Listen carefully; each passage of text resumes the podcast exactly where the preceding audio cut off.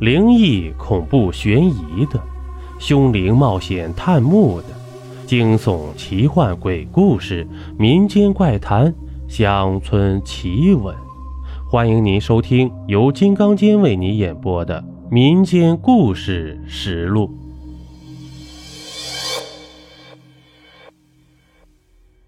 欢迎您继续收听《炼尸》第十集。今天早上上课以前，刘远找我谈话了。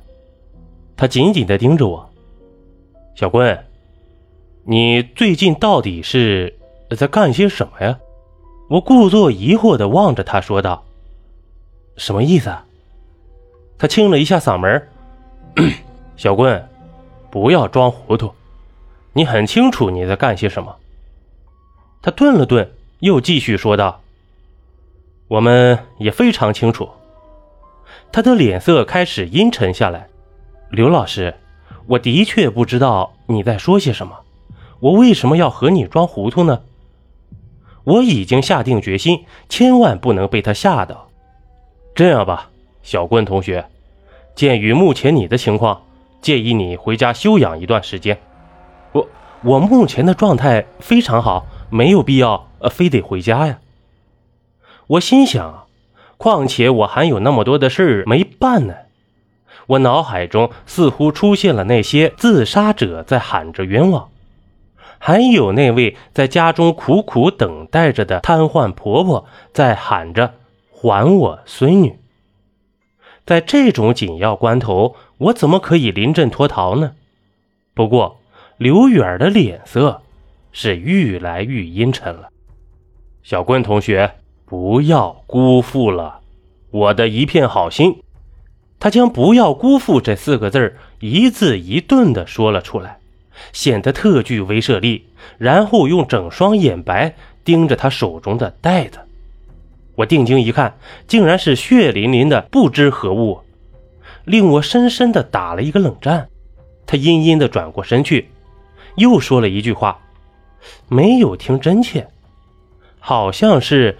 天堂有路你不走，地狱无门你偏要闯进来。这今天上课呀，我的身体就感觉有些不对了，全身酸软无力，整个头晕晕的，似乎是特别的疲劳。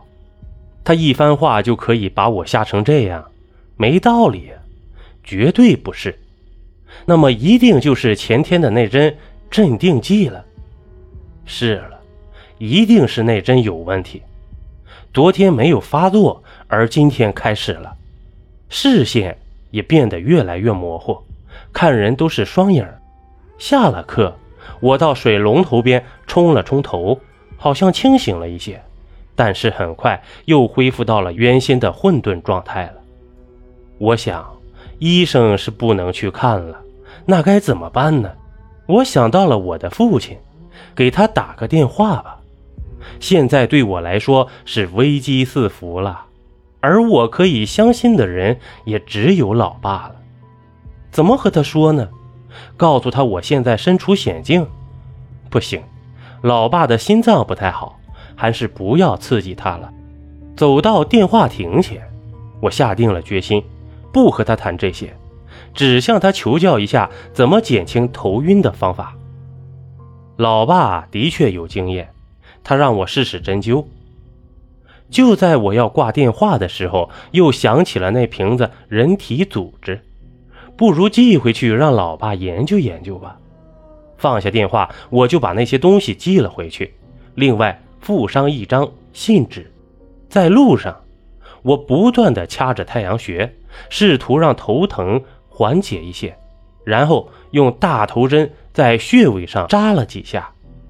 的确还有些效果，不过也真是倒霉。那个校派出所的家伙好像是在路口专门等我的，这才是真正头疼的事儿。小棍同学，你今天好像气色不太好啊，我们送你到医院那里看一下吧。啊，不不，不用不用。